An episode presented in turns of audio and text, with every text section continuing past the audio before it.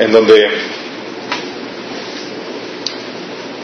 tratas de ayudarles a esas personas que sienten la presencia de Dios, que tengan su tiempo con Él, pero como que hay algo que está así como que desconectado, como que hay algo que no está fluyendo. ¿Les ha pasado? Así como que, ¿qué parte no está haciendo clic en tu vida? Sí.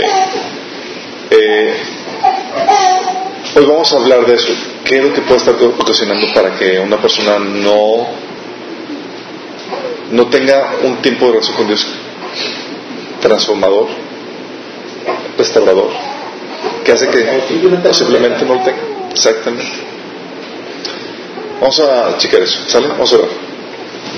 Padre Celestial, Señor, te gracias por esta oportunidad de estar aquí en tu presencia, Señor. Invocamos, Señor, tu presencia, en nuestro, Señor. Queremos que tu palabra nos enseñe, nos cambie, nos moleste, nos transforme, Señor, en tu imagen. Que lo que quieres comparta, Señor, sea, Señor, venga de ti, Padre, que los comentarios que también sean, Padre, vengan de ti, Señor, para bendición. Toca la vida de las personas que están aquí, de las que en camino y aún de las que nos sintonizan, Padre. Te lo pedimos en el nombre de Jesús, Señor. Ok, vamos a platicar, vamos a ver esa temática que tenemos aquí pendiente, chicos. A los que tienen ya la eh, internet, está ya publicado. En la página Minas Church tenemos ya el boceto que vamos a estar compartiendo por que vienen los versículos. Si quieren evitarse la fatiga de escribir, El tema se llama intimidad que restaura. Vamos a ver esta situación. Eh, ¿Quién de aquí tiene su tipo devocional con, con el Señor?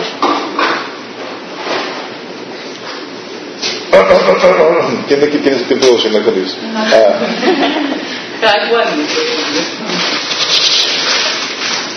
¿Qué pueden decir de su tiempo con Él?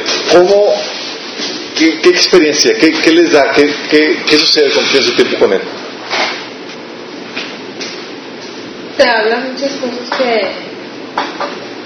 Digo, obviamente para todo, pero te habla. Te habla cosas personales, cosas que requieres, ¿no? ¿Qué más ven su tiempo con comunión con Dios?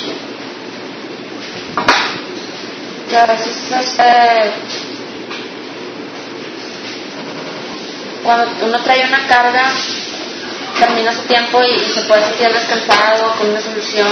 Sí, ¿no? Les pasa como que, wow, o sea, te, terminas descansado en, la presencia de Dios. ¿Qué más les, le, han podido experimentar cuando tienen su tiempo social? Bueno, eso sí, te sientes, perdón, te sientes descargado de lo que tú traes, pero al contrario te llena de su espíritu, o sea, te llena de su presencia y te da para todo el día. Al otro día te da lleno te fortalece tu fe en, en, esas situaciones que no estás viendo claridad, empiezas a tener perspectiva, o sea, cuando lo pones en tus manos, dices, ah, Wow, es genial ver o convivir con gente que tiene su tiempo con Dios. puedo ver que han experimentado Dios en sus tiempos personales y eso es brutal. Eh, todos tenemos la necesidad de recargarnos con Dios. El desgaste que sufrimos en nuestro andar en el mundo. Todos tenemos la necesidad. Es como que en el mundo tenemos problemáticas, dificultades. Todos hemos tenido alguna situación de así, ¿no? ¿Anhelos frustrados alguien no ha tenido?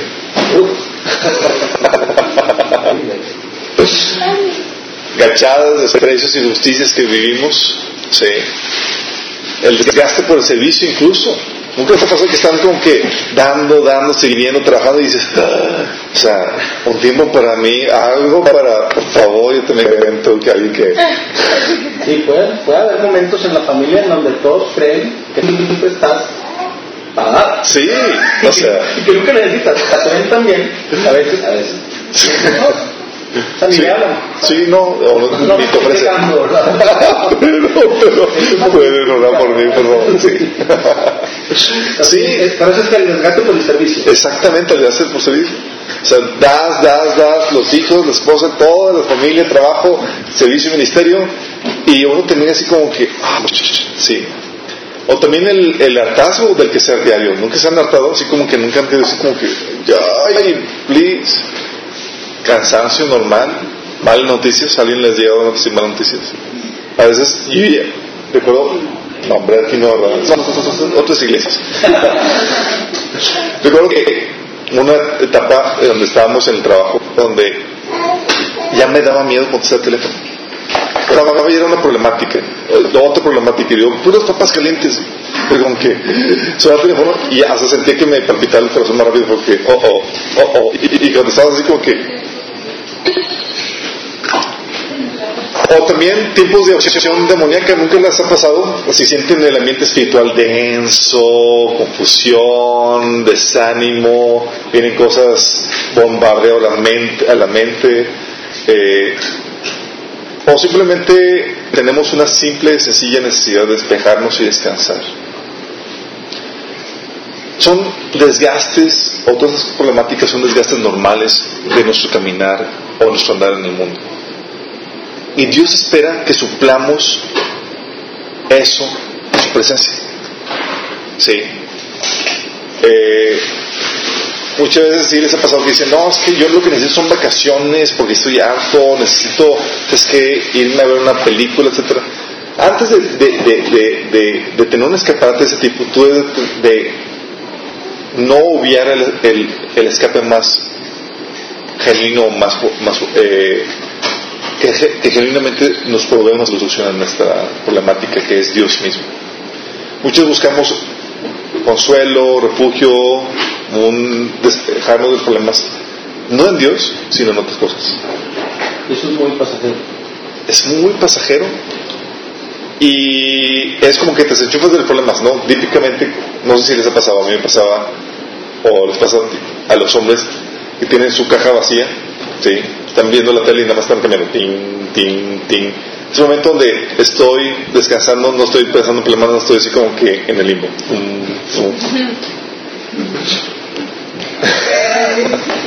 Cualquier parecido No, digo, es algo muy... Eh, o las mujeres sabes que parte como que, oye, los celitos de cafecito, el la reunioncita, shopping. Sí, shopping. Lo digo por otras personas. Sí. Sí. Pero es aquí donde tenemos que recordar que todas esas cosas son, sí, efímeras, te pueden proveer un descanso temporal, pero tú tienes que aprender a hacer de Dios tu descanso, encontrar a Dios tu refugio. Tienes que entender o tienes que hacer de tu intimidad con Dios una relación que te restaura de ese desgaste. Sí. Y es ahí donde entra la problemática. Dice la Biblia que Dios promete ser tu refugio cuando lo necesites, tu descanso cuando lo requieres. Proverbios 18:10, ¿lo han leído? ¿Qué dice? Torre fuerte es el nombre de Jehová, a él correrá el justo y será levantado genial, ¿no? Torre fuerte. Dice que cuando corres a Él, cuando acudes a Él en tu tiempo, serás levantado. Salmo 27, ¿lo han escuchado? Dice, una cosa he demandado a Jehová, esta buscaré, que esté yo en la casa de Jehová todos los días de mi vida para contemplar la hermosura de Jehová y para inquirir en su templo, porque Él me esconderá en su tabernáculo en el día de angustia el día de mal. No ocultarán lo reservado. ¿Reservado de qué? ¿Qué versículo es? 27. Del 4 al 6. Eh, que yo esté en casa del Señor todos los días de mi vida para contemplar la hermosura del Señor y para inquirir en su templo. Porque Él me esconderá en su tabernáculo en el día del mal, me ocultará de lo reservado de su morada sobre una roca me pondrá en lo alto. Luego levantará mi cabeza sobre mis enemigos que me rodean. Y yo sacrificaré en su tabernáculo sacrificios de júbilo. Cantaré y encontraré alabanzas al Señor. Es lo más seguro. Qué genial, Él me esconderá en su tabernáculo en el día del mal, me ocultará en los reservados su morada, sobre una roca me pondrá en alto. Luego levantará mi cabeza sobre mis enemigos que me rodean y yo sacrificaré en su tabernáculo sacrificios de júbilo. Cantaré entonces alabanzas que Qué padre, ¿no? Qué padre. Pero, sinceramente, ¿nunca les ha pasado que a veces dices, oye, como que no me tocó el día de hoy un tiempo este tipo de, de refrigerio. Salmo 9.9, que dice, Jehová será refugio del pobre, refugio para él en tiempo de angustia.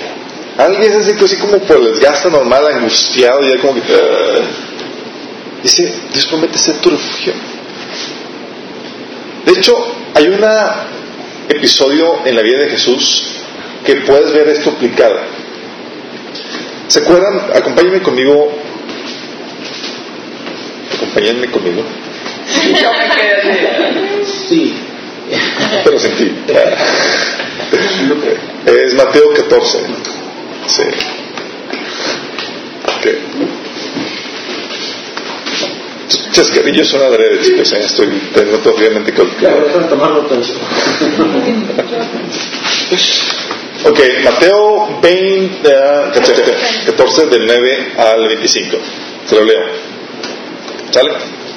Quiero que ahorita vamos a leer, es un pasaje que han leído muchas veces, estoy seguro, pero mmm, creo que le, den, o le demos, o encontremos el, el, la aplicación en esa temática que, que vamos a ver. Se lo voy a leer en la versión internacional. Dice, el rey Está hablando de la decapitación al Bautista, del versículo 9, cuando dice que el rey Herodes pues fue complacido por la danza que le hizo su sobrina y, le dijo, te doy todo lo que tú quieras hasta la mitad de mi reino y le pide la cabeza de Juan el Bautista. Versículo 9. El rey se entristeció por causa de sus juramentos y en atención a los invitados ordenó que se le concediera, que, le concediera, que se le concediera la petición y mandó decapitar a Juan en la cárcel. Llevaron la cabeza en una bandeja y se la dieron a la muchacha quien se la entregó a su madre. Luego llegaron los discípulos de Juan, recogieron el cuerpo y le dieron sepultura. Después fueron, ¿y qué? Le avisaron a Jesús. ¿Estás conscientes que Juan era su primo? Discípulo No, no, no, no. no.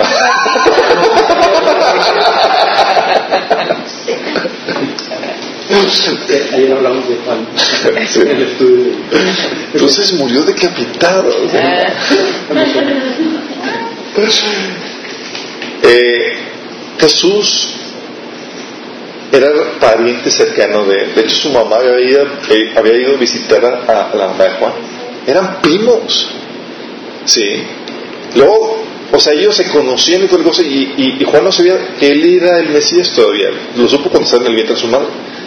Pero quiero que te visualices o que visualices la, la relación no solamente espiritual de que estamos juntos en la misma obra, tú vas a preparar el camino a mí, vamos a trabajar en equipo, sino que también somos primos. Fíjate el versículo 13. Cuando Jesús recibió la noticia, se retiró él solo en una barca a un lugar solitario. ¿Qué quería hacer Dios? ¿Qué quería hacer Jesús aquí? Encontrar en Jehová, en Dios, refugio en tiempo de angustia. ¿Y qué sucede? Las multitudes se enteraron y lo siguieron a pie desde los poblados. Ya, se les cebó su tiempo con Dios. ¿Se les ha pasado que así como que, que con Dios y te, la llamada y amor, hay que ir por el agua, eh, la basura y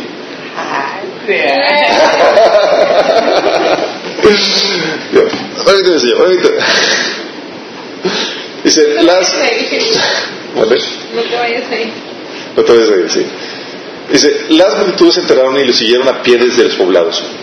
Cuando Jesús se desembarcó y vio a tanta gente, nada más imagínate, él iba a un lugar solitario para estar con Dios él solo. Pero llega y las multitudes, órale. Y luego pasó algo interesante, tenían hambre. Tuvo compasión de ellos y sanó a los que estaban enfermos. Al atardecer se le acercaron sus discípulos y le dijeron, este es un nuevo apartado y se le y ya se hace tarde. Despide a la gente para que vaya a los pueblos y compren algo de comer. No tienen que irse, contestó Jesús. Denle ustedes mismos de comer. Ellos objetaron, no tenemos aquí más que cinco panes y dos pescados. Tráiganmelos para acá, les dijo Jesús. Y mandó a la gente que se sentara sobre la hierba y tomó los cinco panes y los dos pescados y mirando al cielo los bendijo. Luego partió, partió los panes y los dio a los discípulos, quienes lo repartieron a la gente.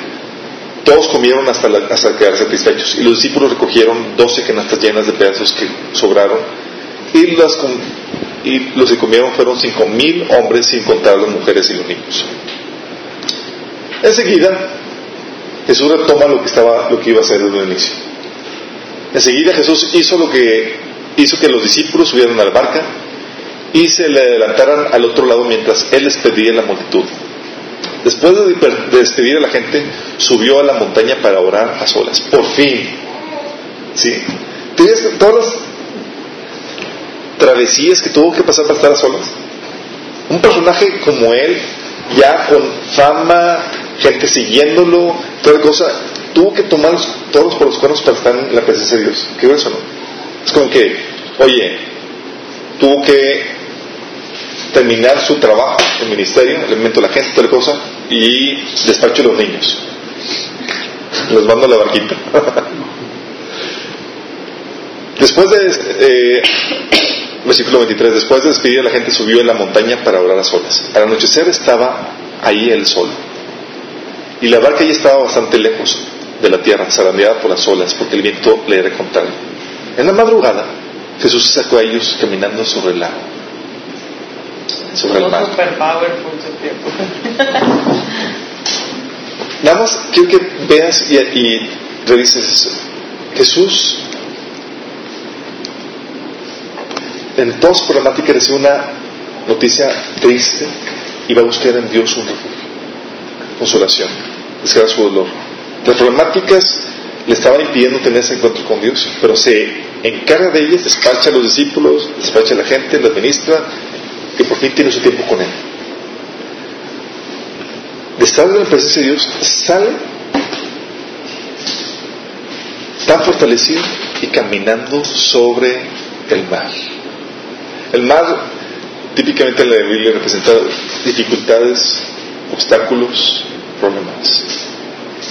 El mar representa todo lo que las problemáticas que en el mundo qué tan powerful estaba la relación con la presencia de Dios en él que, órale, ahora sí llego y Dios quiere que, tú tengas ese tipo de comunión con Él. Que regresas, sales de, esa intimidad con Dios y sales caminando sobre el mar, andando sobre tus problemas. Si les ha pasado que llegan a la presencia de Dios en problemados, afligidos y salen superpoderosos. Y dices, órale chicos. Una perspectiva muy diferente. Sí, ¿no? ¿Qué es lo que deberíamos esperar en la presencia de Dios, chicos? Ustedes que lo han experimentado. Adelante, adelante. ¿Qué debemos esperar de la presencia de Dios? Sanidad. Sanidad, sanidad física, sanidad emocional. ¿Qué más? ¿Vale? Libertad. Libertad. ¿Qué más? Ustedes, por experiencia propia, esto es lo que he experimentado en mi tiempo con Dios, cuando me meto con Él. ¿Qué han experimentado, chicos, en su tiempo con Él? Llenura. Llenura, excelente. Se meten con Dios y salen oh, plenos, llenos. Salmo 73, 25 han escuchado el, en la famoso versículo que dice, ¿a quién tengo yo en los cielos sino a ti? Fuera de ti nada desea en la tierra. ¿Has experimentado esa llenura que dices, wow, soy tan lleno que, que ya nada quiero? Estoy tan lleno, tan pleno. Si han experimentado este versículo que lo han hecho sus palabras ese momento en el que todo. Así como que estoy, Señor, tú aquí, yo. Se acaba la prisa, pendiente, nada. es genial, ¿no? Bueno, es cierto. ¿Qué hemos esperado de la presencia de Dios? Esa llenura que, que se refleja en el Salmo 73, 25. ¿Qué más? Una perspectiva divina es lo que dice? Va, acompáñenme al Salmo. Perspectiva divina. Creo que tengo aquí un mal, mal salmo. Sí, tengo mal un salmo. Salmo 73, 17. Ahí viene apuntado Salmo 5, 6, pero no, era, me falta un número, no me acuerdo qué número era.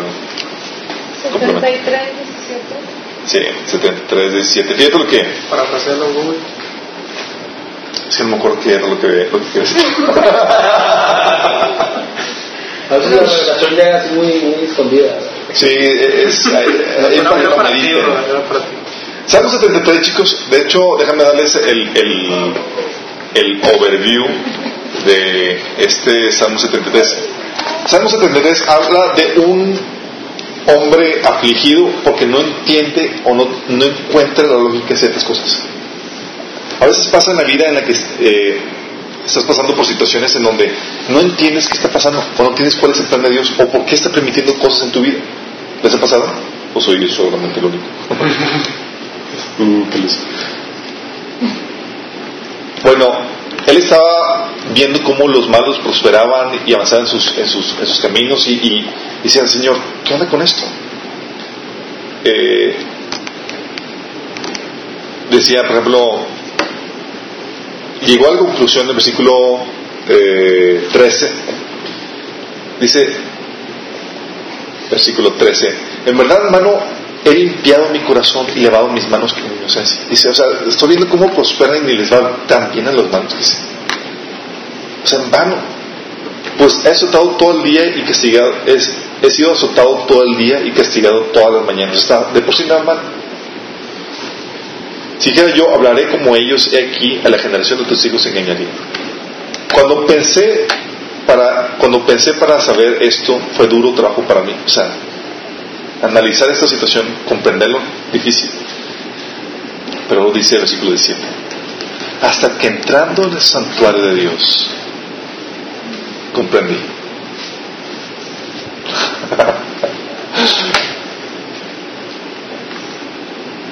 en la presencia de Dios hay la perspectiva que te ayuda. Una perspectiva divina que te permite avanzar las cosas.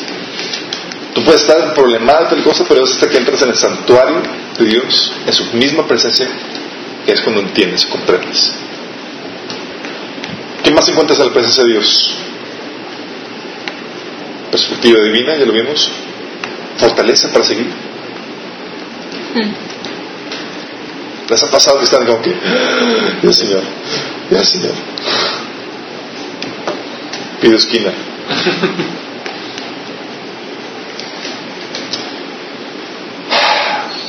Fíjate, Salmo 73, ahí mismo, en versículo 26, dice, mi carne y mi corazón desfallecen, mas la roca de mi corazón y mi porción es Dios para siempre. Qué hermoso, ¿no? Tu corazón y tu carne desfallecen, pero Dios se convierte en tu roca y en tu porción, en tu herencia. O como dice, puede fallarme la salud y debilitar, debilitarse mi espíritu, pero Dios sigue siendo la fuerza de mi corazón. Él es mío para siempre. Qué genial, ¿no? ¿Se acuerdan de, de un caso, del caso de, de David cuando fue asaltado? ¿Se acuerdan? ¿No? ¿Nunca recuerdan el caso cuando asaltaron a David? Cuando le robaron a... ¿Le robaron? ¿No? ¿No se acuerdan? Que le robaron a su esposa y a sus hijos. Ah, arriba las manos de Vicente. Un asalto es una operación delicada, una operación. Es un asalto. Perdón. No, no. Disculpa, me falta la agricultura. El robo violencia. Que con mi mañana dije, eso ya no me leí. Ok, nada más imagínense la cosa. David, en un lapsus mensus, se salió de la voluntad de Dios. Se salió de la voluntad de Dios y estaba, se encontraba en el campo de los filisteos a punto de pelear contra el pueblo elegido de Dios. O sea.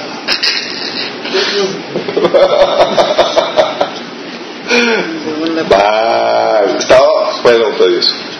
Dios, por puro acto de amor y misericordia, lo libre de hacer semejante atrocidad y lo despachan al campamento donde él está viviendo.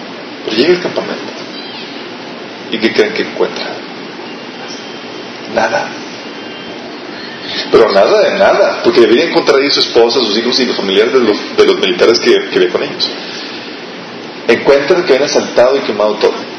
Obviamente, ¿qué haces tú en esa situación? Te echas a llorar. ¿Sabes? En la Biblia se menciona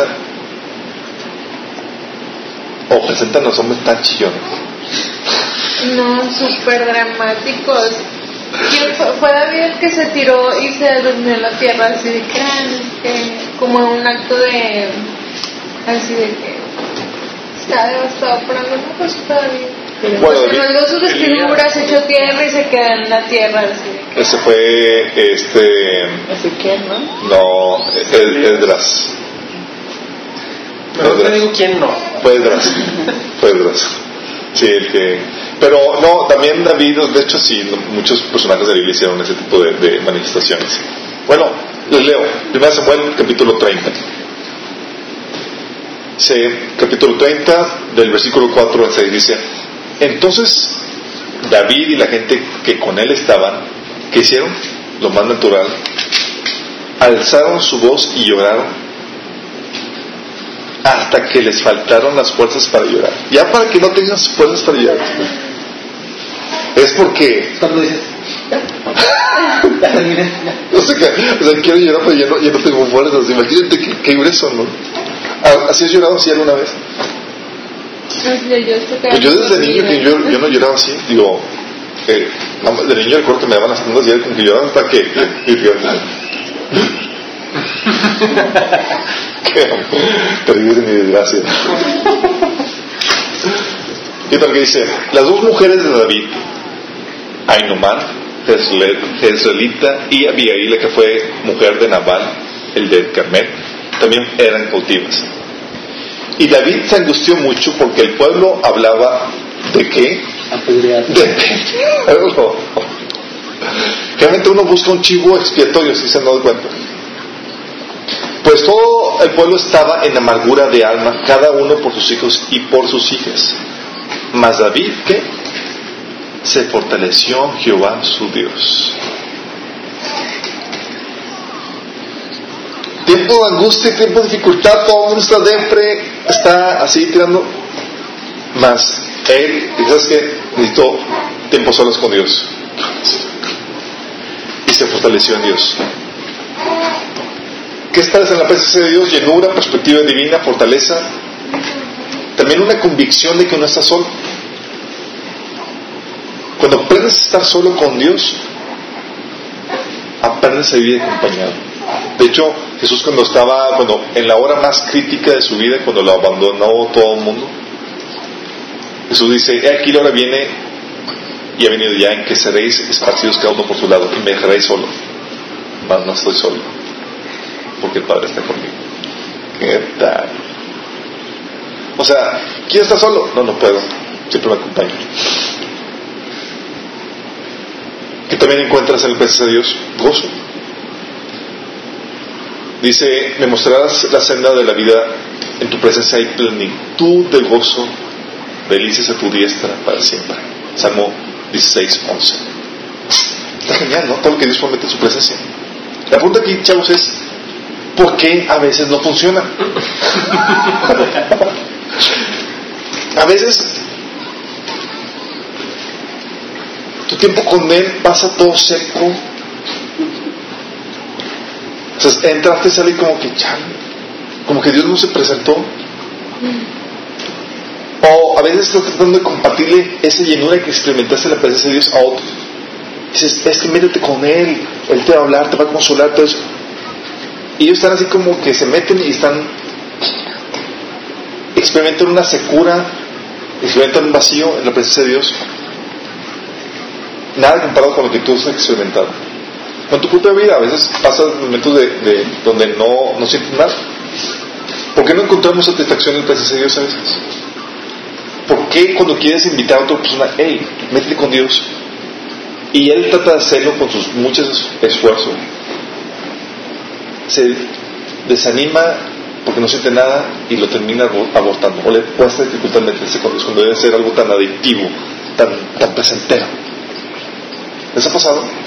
Porque es una cosa muy difícil. Por eso siempre, oye, ¿qué tienes tiempo con tu tiempo devocional? Todos con. Digo, no por yo sé que ustedes están bien metidos. Pero esas, batallas para encaminar a la gente. Y ya cuando lo hacen, como que, ¿qué onda? ¿Cómo estuvo? Sí, X. Y tú sales así lleno, oh, sí, caminando sobre las aguas. Sí, ¿no?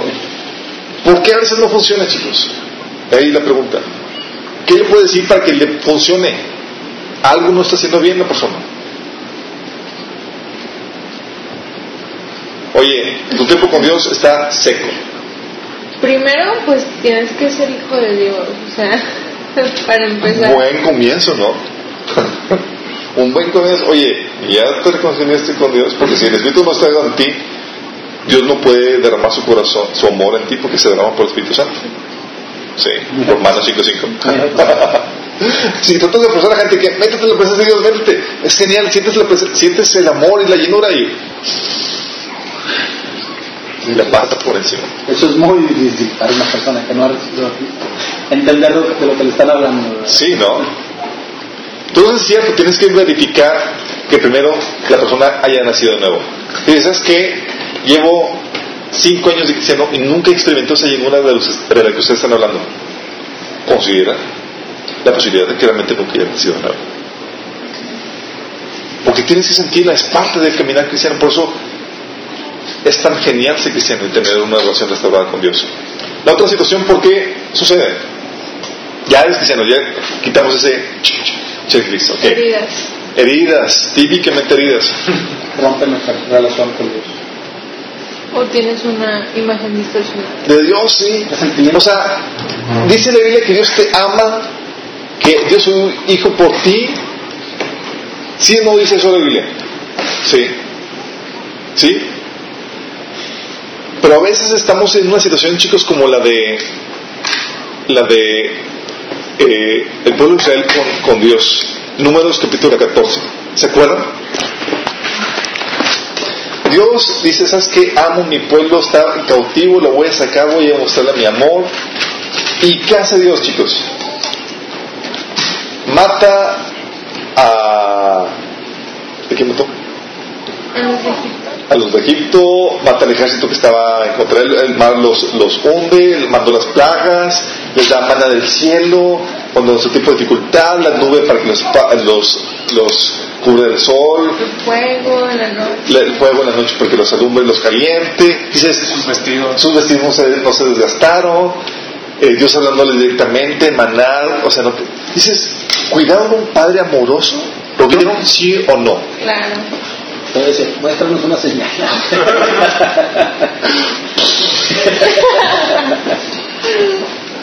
Como decía una amiga, no mejor no lo digo. Lo... Números 14.3. Y dice Dios, te voy a dar una tierra en la que fluye leche y miel y envían unos, unos espías y traen noticias malas. Dicen, es que hay gigantes, no vamos a poder, bla, bla. ¿Y cómo reacciona el pueblo?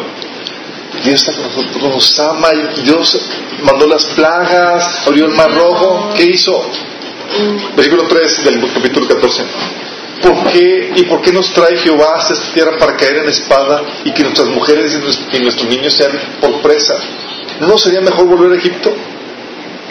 ¿A quién están proyectando aquí la imagen de, de Dios? ¿La imagen de quién le suena, le suena eso? Un Dios malo.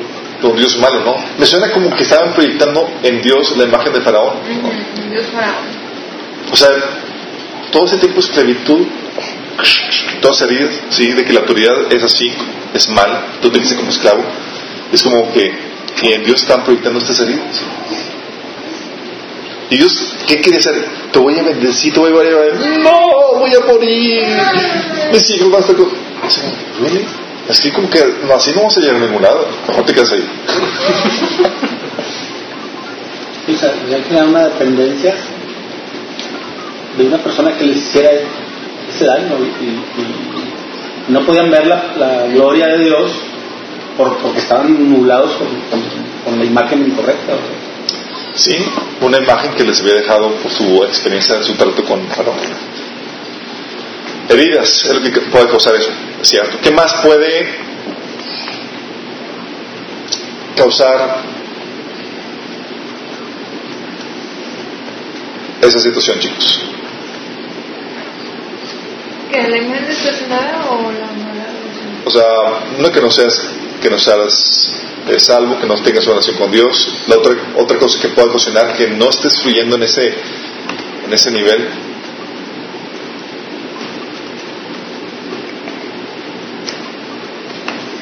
Acompáñenme a Mateo 26.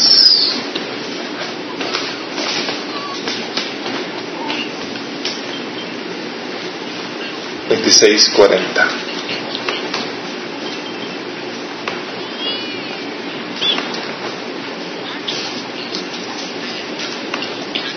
No, en el versículo une. Sí, también.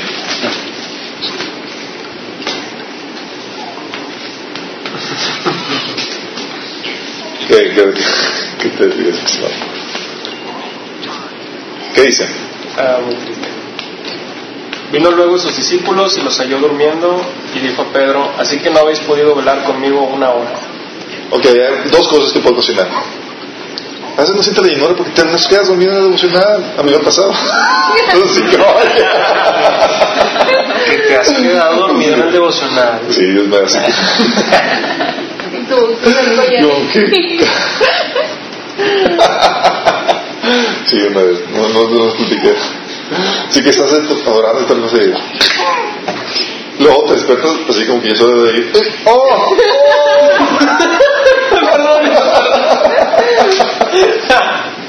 Así como que luego, obviamente con collarín y con analgésico. ¿Qué te pasó? Me quedo dormido.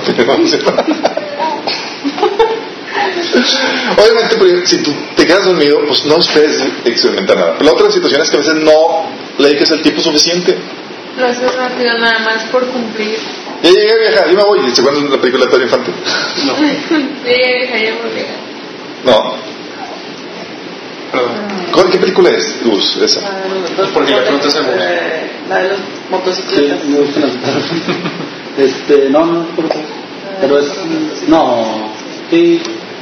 Sí, es que toda esa mujer o así, que está el, llegaba el señor con su esposa, nada más era como que llegaba, ya llegué a viajar, se cambiaba, ya me voy a viajar, porque tiene muchos trabajos.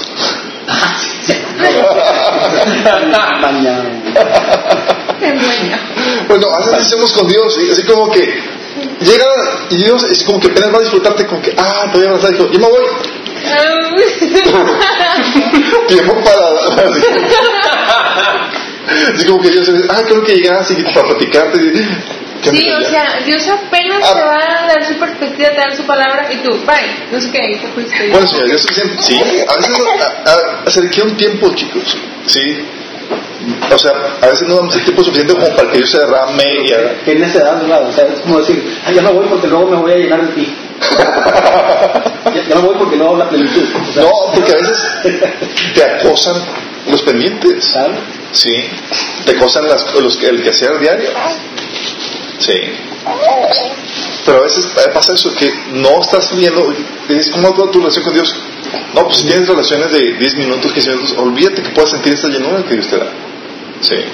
De hecho, la- el agobio de nuestros problemas cotidianos es porque no tenemos a Dios allí, no tenemos la, la, la, No lo hemos hecho Él. Exactamente. ¿Qué, ¿Cuál fue el reclamo de Dios para, para con su pueblo? Sí. Dice, pero si ellos hubieran estado en mi secreto, habrían hecho oír mis palabras a mi pueblo y lo hubieran hecho volver de su mal camino y de la maldad de, de sus obras. Si hubieran estado en mi secreto. Jeremías 23, 22. Hubiéramos claro en la nueva traducción viviente. A ver qué dice. Bueno, si hubieran estado en mi presencia y me hubieran escuchado, habrían hablado mis palabras. ¿Qué ves? ¿Vieron? Hubieran venido. Si hubieran gustado. A veces no dedicamos tiempo suficiente por eso. Sí. No esperemos que Dios nos llene, nos dé esa plenitud de eso que Dios promete en su presencia. Cuando solamente nos conformamos con, con dosis pequeñas, así con cosas de que, ah, sí, una millejita, Señor. Sí. Tenemos que realmente meternos en experimentar eso que Dios promete. Y lo da, en serio, chicos, lo da. Yo lo he experimentado, lo puse en carne propia, y creo que todos los que estamos aquí presentes podemos decir lo mismo. Y podemos concluir de que ha habido ciertos ingredientes que, que tiene ese, ese tiempo con él que lo hace un tiempo de calidad y que realmente nos restaura. ¿Qué otra cosa sucede, chicos? ¿Sabes? A veces también lo que sucede es que se convierte en un ritual. Es algo que tengo que hacer. Algo que tengo que hacer. Religiosidad. Sí, religiosidad. ¿Sabes? Eh, Isaías habla de, de cuando una, la ritualidad se, se convierte. No completé mi, mi, comentario. Algo que tengo que hacer, pero me refiero a. No lo hago porque quiero, sino porque tengo que. Como, así es, como cumpliendo algo, no porque verdaderamente estoy apreciando lo que voy a recibir. Misericordia Sí. Bueno, a veces la, el ritualismo nos lleva a vivir una situación seca en nuestras vidas. Y no significa que Dios está ahí. Pensamos que, ah, tuve mi tiempo y ya lo aparté y toda la cosa, pero realmente no hubo una intimidad, no hubo, fue algo más religioso. Eh, fíjate que como Dios le reclama al pueblo de Israel en una situación. Isaías 1 del 11 al 14. Una torre. Sí, una torre. Es lo que dice. ¿De qué me sirven sus sacrificios? Dice el Señor. Harto estoy de holocaustos de carne y de la gracia de animales engordados, la sangre de toros y corderos y cabras no me complacen. ¿Por qué vienen a presentarse ante mí? ¿Quién les mandó traer animales para que pisoteen mis actos? No me sigan trayendo vanas ofrendas e incienso para mí.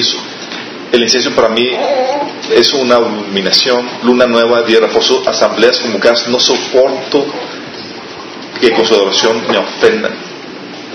O sea, todo lo que hacían para estar con Dios era como que, ya sabes que me tienen harto y fastidiado. Que Dios diga eso de tus ofrendas y tal cosa. Es como que. Odio su celebración yo aborrezco sus lunas nuevas, sí. No Odio sus celebraciones de luna nueva y sus festivales anuales. Una carga para mí, no lo soporto. De soportarlas. Está heavy, ¿no? Y luego todavía te pregunto, ¿lo estaré haciendo mal? Cuando extendáis vuestras manos, yo esconderé de vosotros mis ojos. Fíjate, a veces se nos olvida que es, Israel a- se le olvidó que es de una relación, no un ritual. Recuerdo en mi tiempo con, con, con Isaías 1. mi tiempo con el Señor, yo tenía todo, yo soy una, tiendo a ser muy, muy ordenado, tengo que poner horarios y tal cosa, sí. Y recuerdo que estaba en presencia de Dios y yo tenía, yo solía hacer mi devocional cuando comencé, de tres horas, imagínate. Pero llegué a punto donde se convirtió en un ritual, donde yo no le daba la oportunidad que si Dios, el Señor se movía con libertad. Era como que es una hora para leer la Biblia, una hora para la y otra hora para orar. Era como que, y si Dios quiere hacer algo diferente, eh, eh, eh, sorry, Señor. sorry, no hay más para.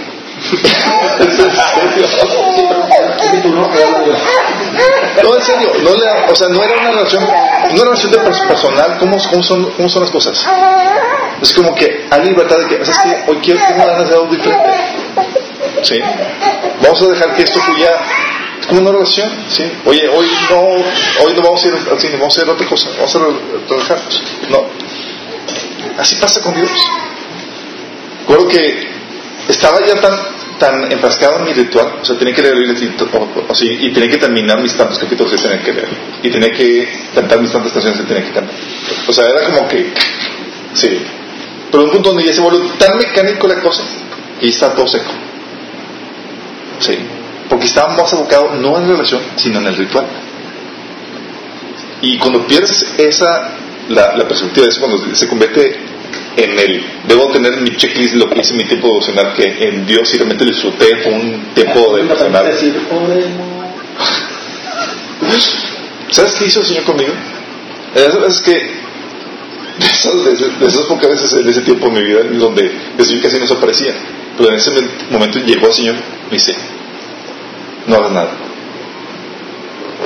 En mi tiempo devocional, que tenía tesoro, no hagas nada. Fue como que...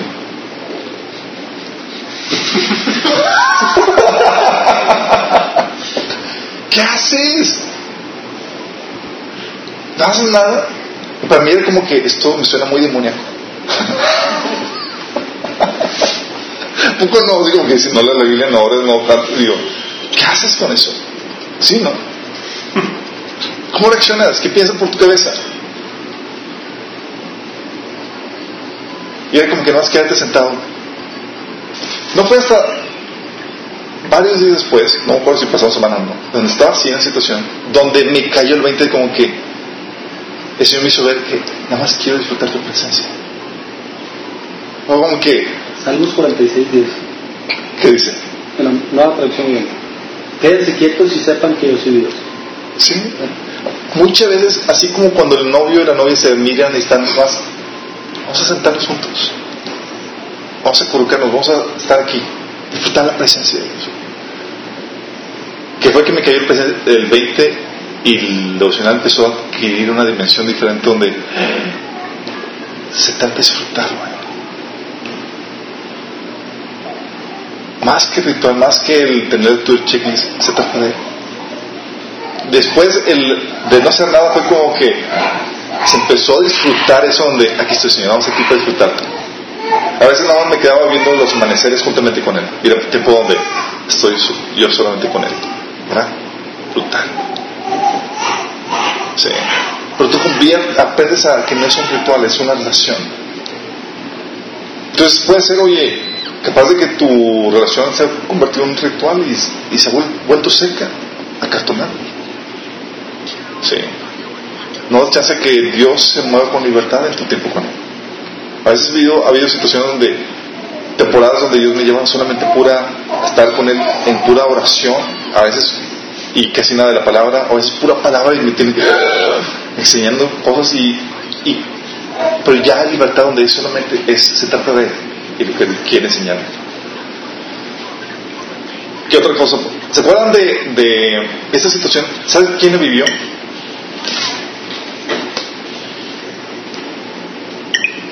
Anótenlo ahí, la parábola de el hijo pródigo. Esa situación se ve en el hijo pródigo. ¿Sí? ¿Dónde? ¿Sí? ¿Alguien aquí con revelación? Porque digo que esa situación se ve en el hijo pródigo. Se ve en, el hijo, en la parábola del hijo pródigo en el hermano mayor quien cumplía con todos los protocolos, estaba dentro de la casa de Dios, otra cosa, pero estaba desconectado del corazón del Padre. Sí. Tiene que tener perspectiva. El Padre estaba gozando de su Hijo y él estaba enojado por la situación. Eso pasa con nosotros. Cuando vivimos toda la situación religiosa, todos los protocolos, y él estaba correctamente de acuerdo, de acuerdo- de acuerdo a todos los protocolos que tenía que tener, estaba bien con Dios, estaba obedeciendo y toda la cosa, pero desconectado del corazón del Padre. No había intimidad entre él y yo, entre el Padre y él. Si hubiera intimidad, él entendería y se gozaría con el corazón de su Padre. Es como que, wow, mi Padre está enojado. Y yo me gozo con él porque conozco lo que es su corazón y es lo que también es mi corazón. Mi corazón. Pero hay un desconecte. Sí. Por no estar en intimidad con el Padre. Sí, es como si nuestra iglesia regresara ese hermano perdido y, ay, el pastor me está poniendo mucha atención. ¿verdad? Es en lugar de darle gracias a Dios por regresó, ¿verdad? Sí, no, pero es más similar a una situación donde puedes ver una situación donde tú estás te- siguiendo todo el protocolo, vas a la iglesia, te tiempo con él, pero estás desconectado del corazón del Padre. No ha habido ese, ese, ese conectar. De que Dios dice, oye, se alegra Dios con algo, quieres algo, y tú estás completamente ajeno a, eso. Cumples el protocolo, cumples el ritual, pero no está- estás ajeno por lo que hay en el corazón del Padre. Sí. O en este caso, por ejemplo, si hay ese tipo de, de, desconexión con el Padre, no es de extrañarse que suceda un envío. Oye, Dios empieza a hablarle aquí de toda cosa y, quiere, da muestras de amor a otra persona y tú estás, y tú, oh, Señor, poquillo no. O sea, he estado haciendo todo eso y a él sí lo utilizas y le das para profética y todo y a mí nadie me pega. No se desconecta. Sí. ¿Está pasando? ¿Qué puede suceder también? Porque a veces no funciona. A veces no funciona, chicos, porque ¿sabes qué? A veces nos enfocamos en nuestros problemas y en nuestras heridas y no en Dios. Se trata de mí. Sí. Y se pone bien heavy eso. O sea, a veces el tiempo, nuestro tiempo con Dios es un tiempo de alabanza de nuestros problemas. No, es que el Señor no es un problema. Tengo tantos problemas, Señor. Ah, es que tengo esto y, y, y oh, mi problemita, my precious, my precious. Sí, eso, así es. Mi, mi problema. No te lo voy a poner en tus manos porque es mi problema. Sí. Es como, O sea, y empezamos a Dios y, y, y en vez de exaltar a Dios, exaltamos los atributos del problema. Es que, Señor, esto, es que lo otro, es que va a pasar con esto y empezamos. Y, oh, gran problema. Bien como tú. qué poderoso. Inconmovible. Sí, es en serio.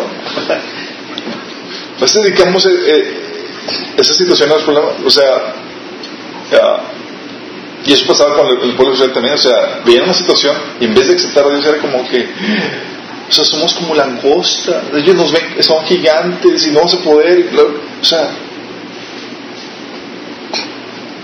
a veces pasa eso, aceptamos nuestros problemas, nuestras heridas. Oh, Señor, es que pobrecito a mí. Como gatito ahí subándose las heridas.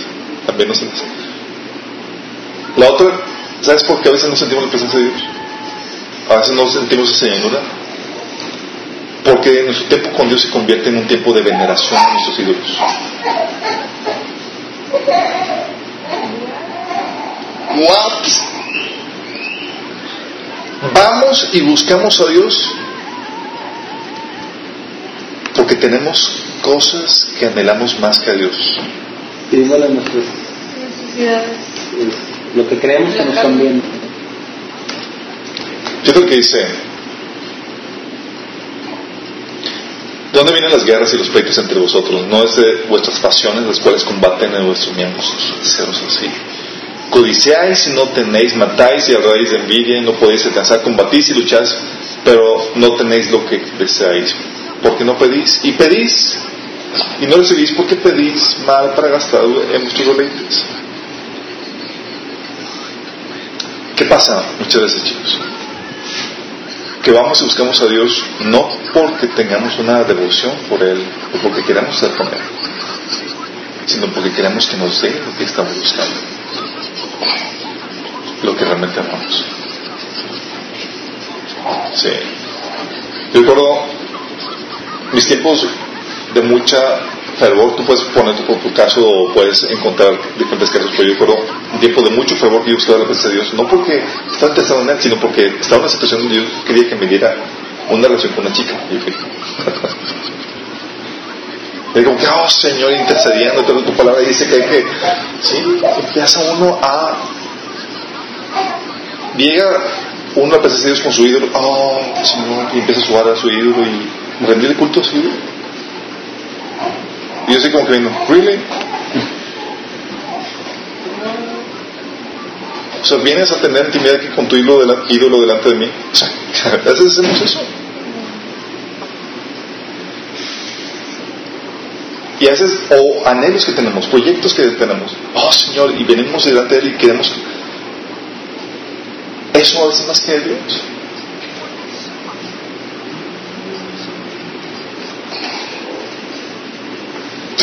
Lo siento. Como que hay revelación. Ah, ¿Se acuerdan de el joven rico? Dios es especialista en quitar ídolos, chicos. Especialista. Y a veces nuestros ídolos son cosas que Dios tiene diseñado para nosotros. Sí. Cosas que quiere darnos. Entonces, eh, eh, eh. vamos a quitártelo. Llega el joven rico y dice, Señor, ¿qué tengo que hacer para tener vida eterna? Dice, ah, de hecho, y él estaba, era un hombre íntegro, honesto, y obedecía las leyes. Y dice Jesús, oyendo esto le dijo, aún te falta una cosa, vende todo lo que tienes y dalo a los pobres, y tendrás tesoro en el cielo y ven y sígueme. ¿A cuántas personas le pidió esto Jesús? A nadie más que él. ¿Por qué? Oigan, ¿qué? Era su Vamos a quitarte este idolito que lo que tiene así.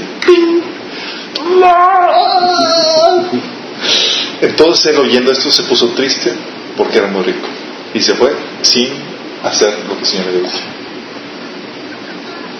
Sí.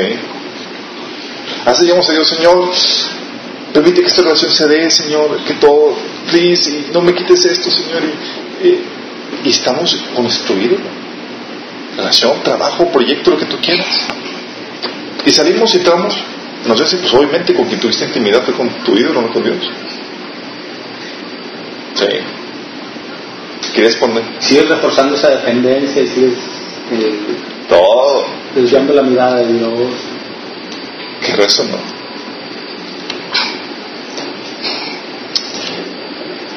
Porque otra razón no puede hacer que no eh, sientas o no experimentemos esa llenura en la presencia de Dios, chicos.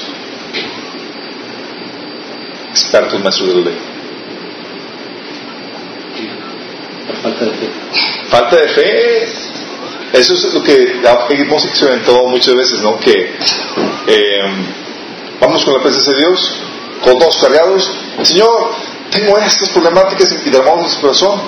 Luego, ya que terminamos, bueno, Señor, me la llevo. Sí, porque, porque no creo que te vas a encargar de eso, Señor. Entonces yo tengo que hacer.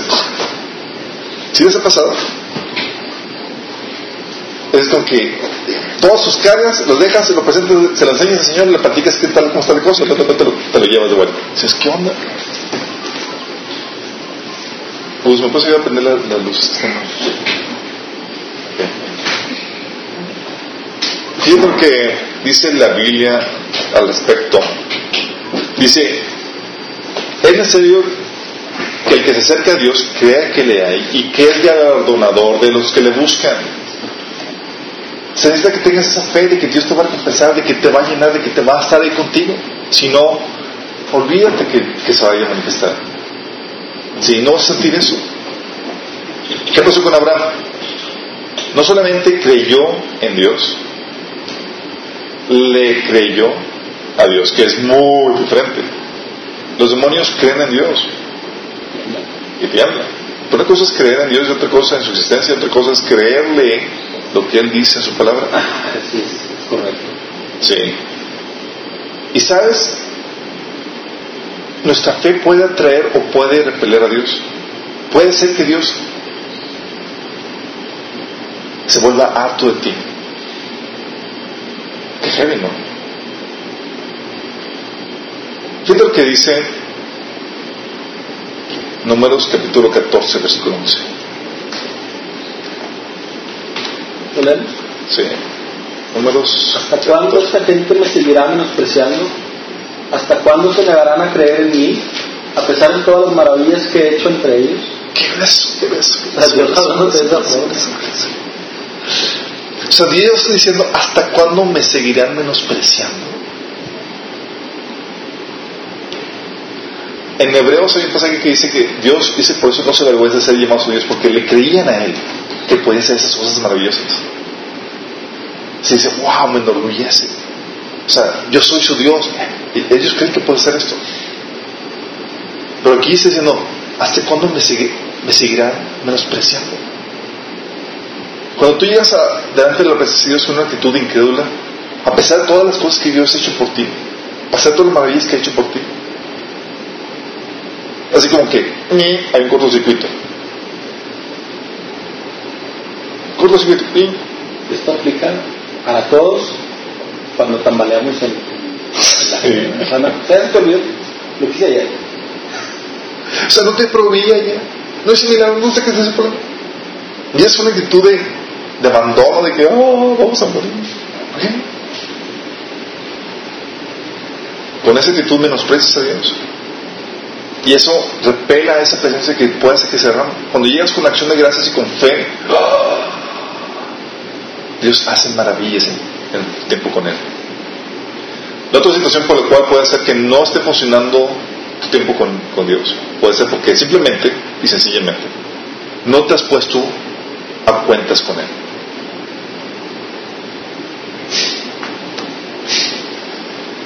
Este punto, chicos, en donde ya no peleas contra, contra el pecado, sino que te has vuelto enemigo del pecado.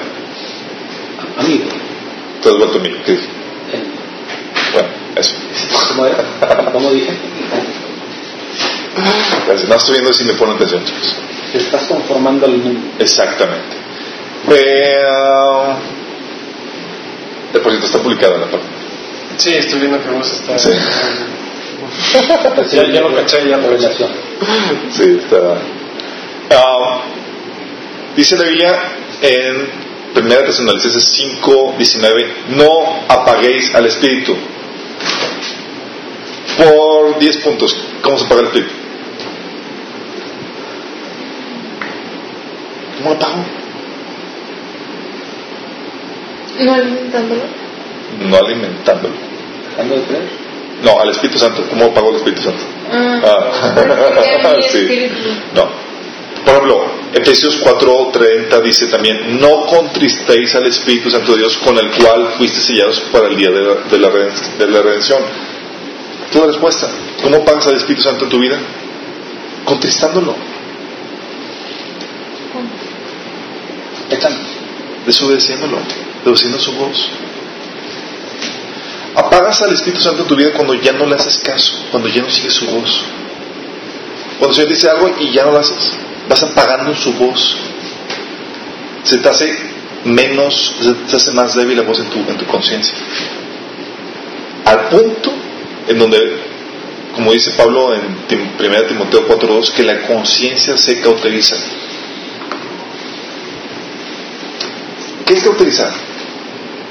Cicatrizar. No, no cicatrizar. Cauterizar es cuando tienes en la herida eh, con mucho dolor y te, te ponen un tratamiento para que eh, ya. Cicatriza. Sí, cicatriz y ya no te duele. La conciencia se cauteriza también. En el sentido de que llega un punto donde se hace insensible. Ya no te duele la conciencia. ¿Sí? O sea, ya el Espíritu Santo ya no lo sientes. Ya no sientes que te, que te, que te esté detrás de ti. Porque has estado tan acostumbrado a resistir en tu pecado que ya te has vuelto insensible. Te has cauterizado.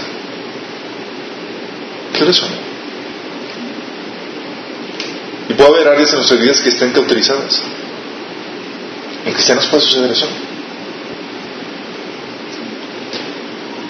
Áreas en nuestra vida pueden estar cauterizadas y eso hace que empiece un proceso de decadencia y de muerte. Apocalipsis 3. Apocalipsis 3.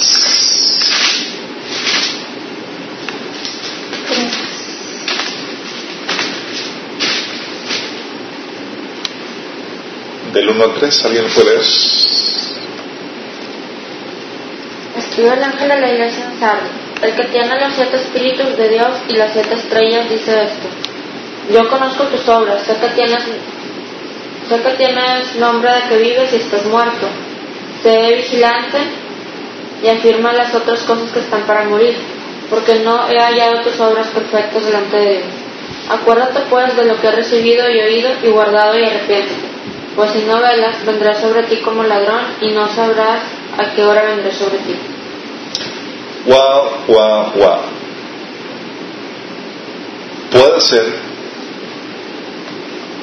que simplemente no sientes la presencia de Dios porque estás empezando, hoy empezaste un proceso de decadencia.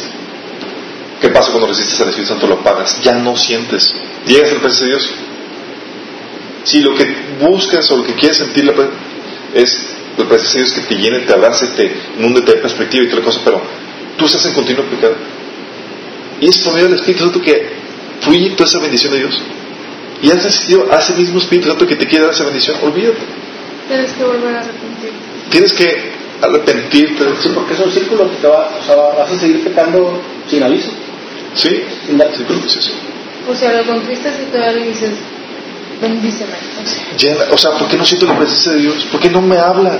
¿Por qué no tengo su perspectiva? ¿Por qué siento que voy y, y pues, mi chavo, el espíritu que estás resistiendo es el que te, te quiere llenar, pero tú lo estás haciendo fuchi. Por eso dice aquí, sé vigilante y si todavía la esperanza y afirma las cosas que están para morir. O sea, como que todavía queda un rastro de vida, todavía así como que todavía se mueve. Todavía se mueve. Bueno, aunque hay muertos que se mueven y están bien muertos. En la, eso me platicaban doctores de, que están estudiando la primera año de medicina que van a, la- abrir a los muertos ah, por los intestinos. y repente se empiezan a mover y, y se- sí, pero por procesos sí.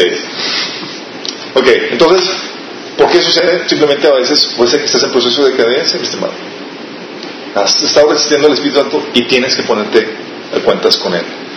Un arrepentimiento de Dios y empezar a escuchar o a obedecer la voz del Espíritu Santo puede y no puede. Puede va a revivir tu espíritu, tu espíritu y puede permitirte sentir la bendición que Dios quiere darte en su presencia.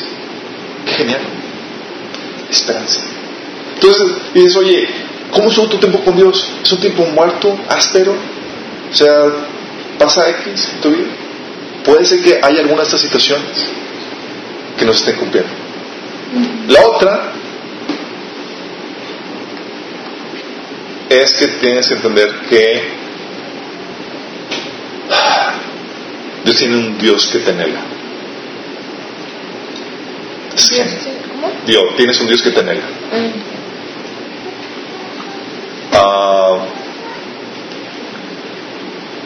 Santiago 4.5 dice que el Espíritu que Él ha hecho morar a nosotros, el Espíritu Santo que Él ha hecho morar a nosotros, nos anhela celosamente. ¿Qué dice la Biblia en, en Éxodo 20? Que Dios es un Dios fuerte y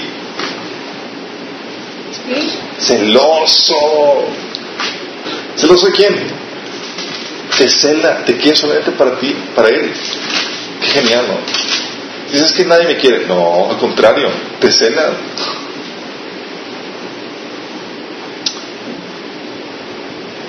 Salmo 27, 8, ¿qué dice? Dios diciéndole al ser humano, mi corazón ha dicho de ti, buscar mi rostro.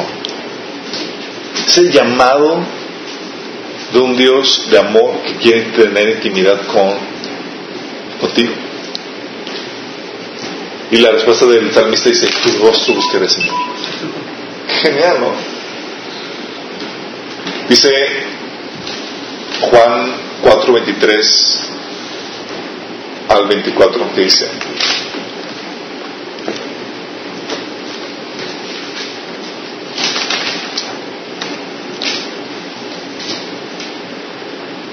Mas la hora viene y la hora es cuando los verdaderos adoradores adorarán al Padre en espíritu y en verdad. Dice, porque también el Padre tales adoradores busca que le adoren. El Padre busca adoradores en espíritu y en verdad. Es como que eres tú uno. ¿Quieres venir a adorar? Se solicitan adoradores.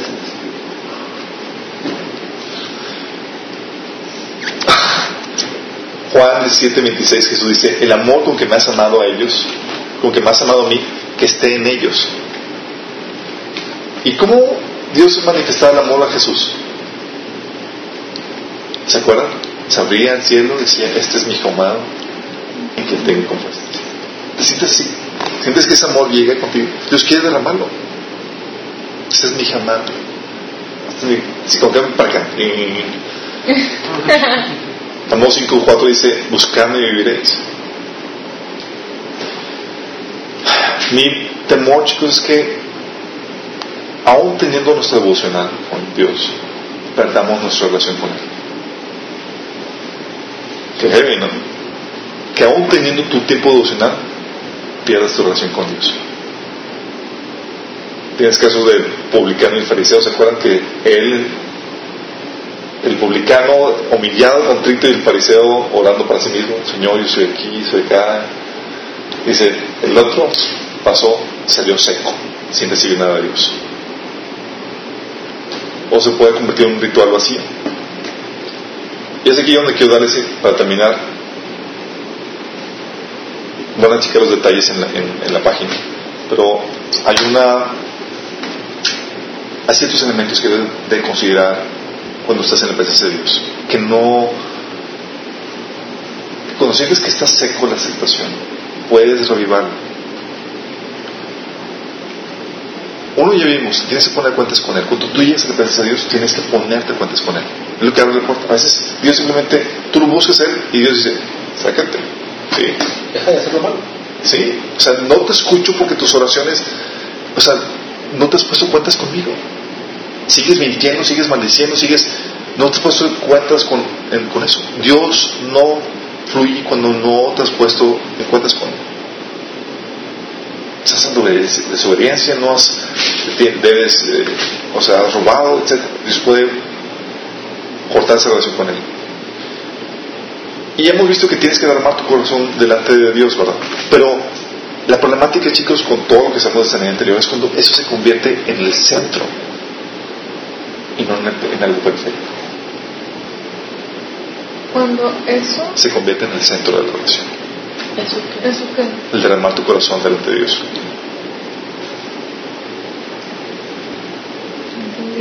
¿Sí? A veces llegas tan problemado, cargado, dolido, que derramas tu corazón y es, se convierte en el todo de la, de la relación. Cuando el centro debe ser Dios mismo. ¿Sí? Es como que aquí está mi problema, pero no voy a exaltar mi problema, no voy a exaltar mi vida. Dice el Salmo 27, 8, dice, ¿qué? ¿Qué estabas entendiendo? No, no, no,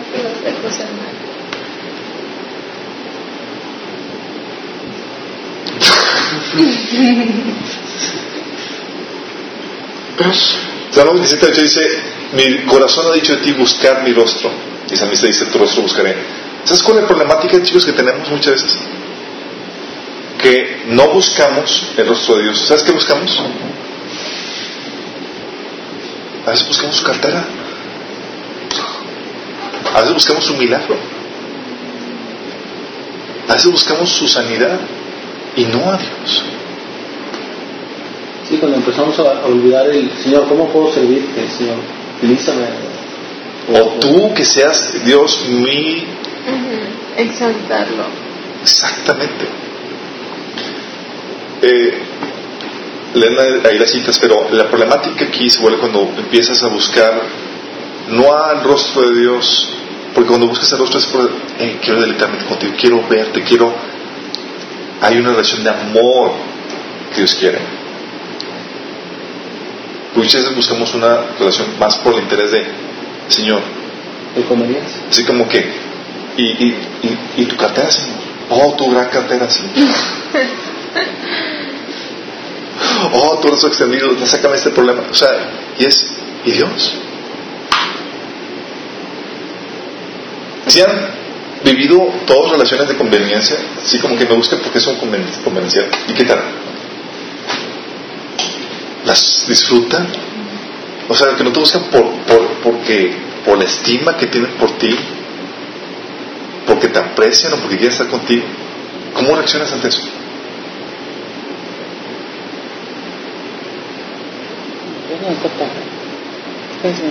Te sientes usado. ¿Te sientes usado?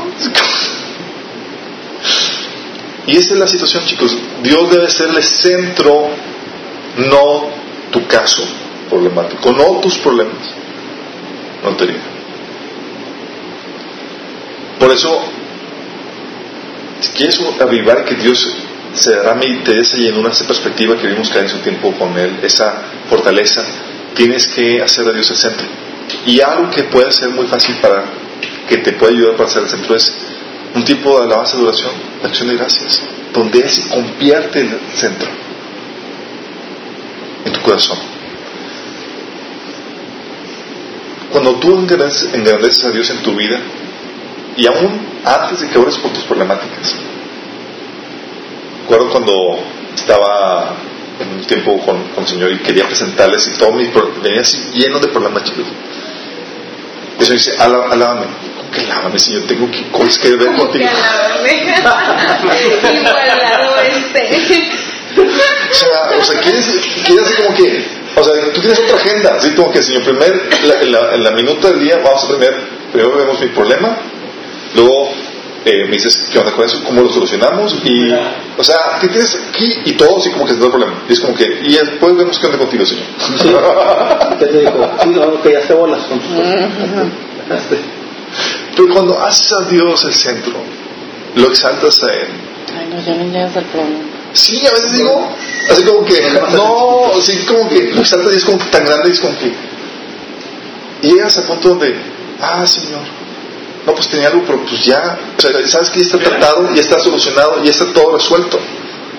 O, cosa que cuando vienes con el problema y es, oh, gran problema, oh, poderoso problema, y empezamos a exaltar al, problema.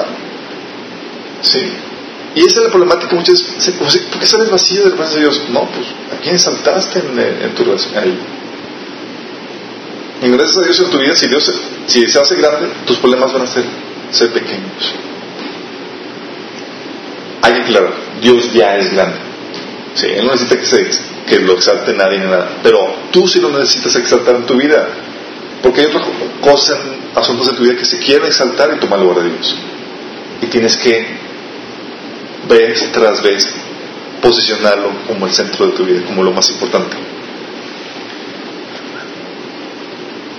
Exáltalo, ¿sí?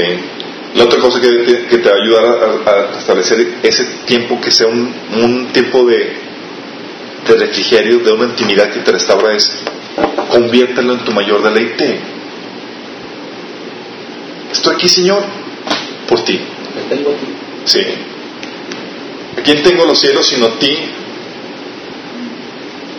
Que dice, fuera de ti nada deseo en la tierra. Que llegue ese punto donde, Señor, estoy aquí y contigo estoy satisfecho.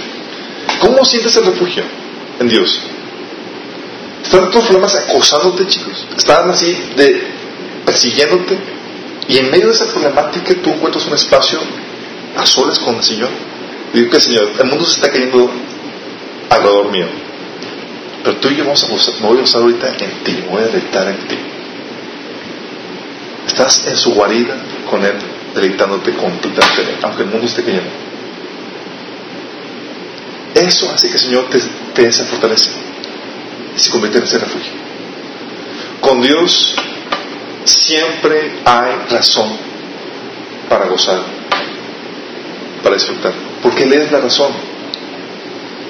El mundo se puede estar destruyendo, pero mientras que lo tengas a Él, siempre tendrás una razón por cual celebrar.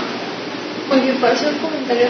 Sí, Así como, o sea, Jesús nos enseñó a orar, es el Padre nuestro, ¿no? y empieza exaltando primero a Dios. Yo creo que eso aplica mucho a nuestro devocional, empezar exaltando, exaltándolo y, y acordándonos nosotros, Él bien sabe quién es, acordándonos nosotros de quién es Él. Ya después vemos que si nuestros problemas no sé qué, y los vamos a ver de una perspectiva totalmente diferente. ese tiempo de exaltación, de alabanza, de oración, eh, puede ser lo que levante tu tiempo con Dios, lo restaure a la posición que debe ser. Porque es ahí donde lo exaltas por encima de los problemas, lo haces a Dios tu deleite, y como bien dices, siguiendo el patrón de la. empiezas, te reconsagras a Dios. Sí, porque cuando estás alabando y adorando a Dios, te estás consagrando te estás dedicando a Él. Sí, hay muchas letras de canciones que, que hablan acerca de eso. Mateo 24, 6, 10, donde dice, empieza con alabanza y con adoración, dice, Señor, venga a tu reino. Tu corazón se empieza a alinear al corazón de Dios. Y es lo que hace el tiempo con Él. Más que traer tus peticiones, tus problemáticas, es un tiempo donde tienes la oportunidad de que tu corazón se alinee al corazón de Dios. De hecho, tu proceso de sanidad vemos que es crucial que tu corazón, que tu mente se arrepienta y que vea la perspectiva de Dios y no sirvió de nada.